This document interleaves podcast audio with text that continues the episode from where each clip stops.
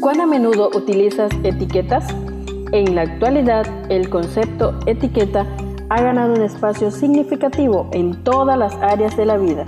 Las utilizamos para identificar, clasificar o valorar. En este día compartimos Etiquetas para reflexionar de la autora Carolina Ramos.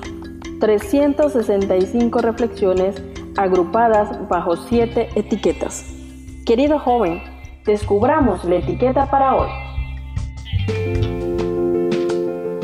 El poder de la música es la clasificación para hoy 23 de noviembre. Jesús le dijo entonces, Yo soy la resurrección y la vida. El que cree en mí, aunque muera, vivirá. Y todo el que todavía esté vivo y cree en mí, no morirá jamás. ¿Crees esto? San Juan capítulo 11, versos 25 y 26. La reflexión para este día se titula La resurrección de Mahler.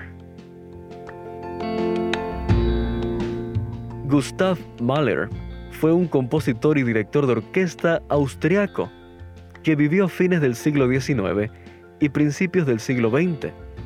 Solo vivió 50 años, pero en su música dejó plasmado su talento inolvidable y se convirtió en uno de los máximos exponentes del postromanticismo.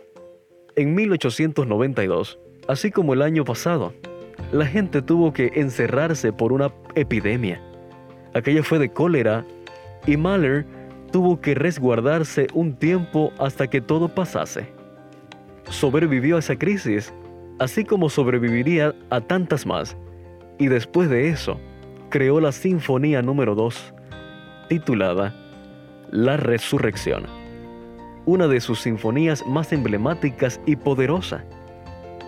Sabes, querido joven, las crisis pueden destruirnos o elevarnos, y muchas de las mejores cosas pueden salir de una crisis bien afrontada, así como le pasó a él.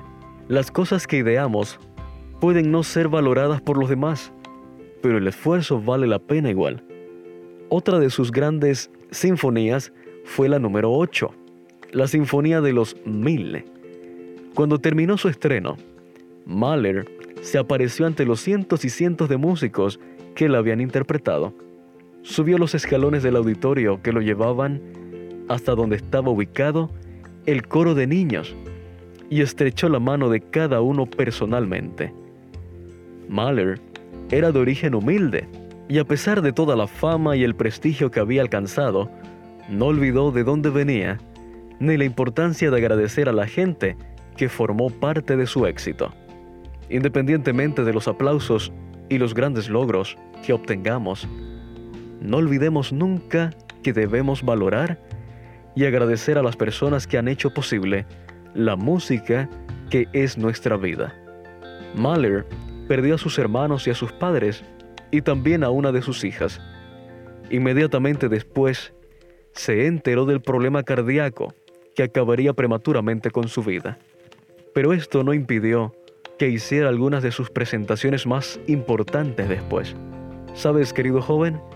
Puedes leer más sobre la historia de la sinfonía Resurrección y verás que a lo largo de toda la obra, el compositor se pregunta acerca de la muerte y la existencia del ser humano, pero al fin reconoce su pertenencia a Dios, su amor y la vida que nos dará después del fin. ¿Y tú? ¿Crees esto? Gracias por acompañarnos en la lectura de hoy. Esperamos que esta etiqueta te motive a caminar cada día con Dios. Te esperamos en nuestro próximo programa.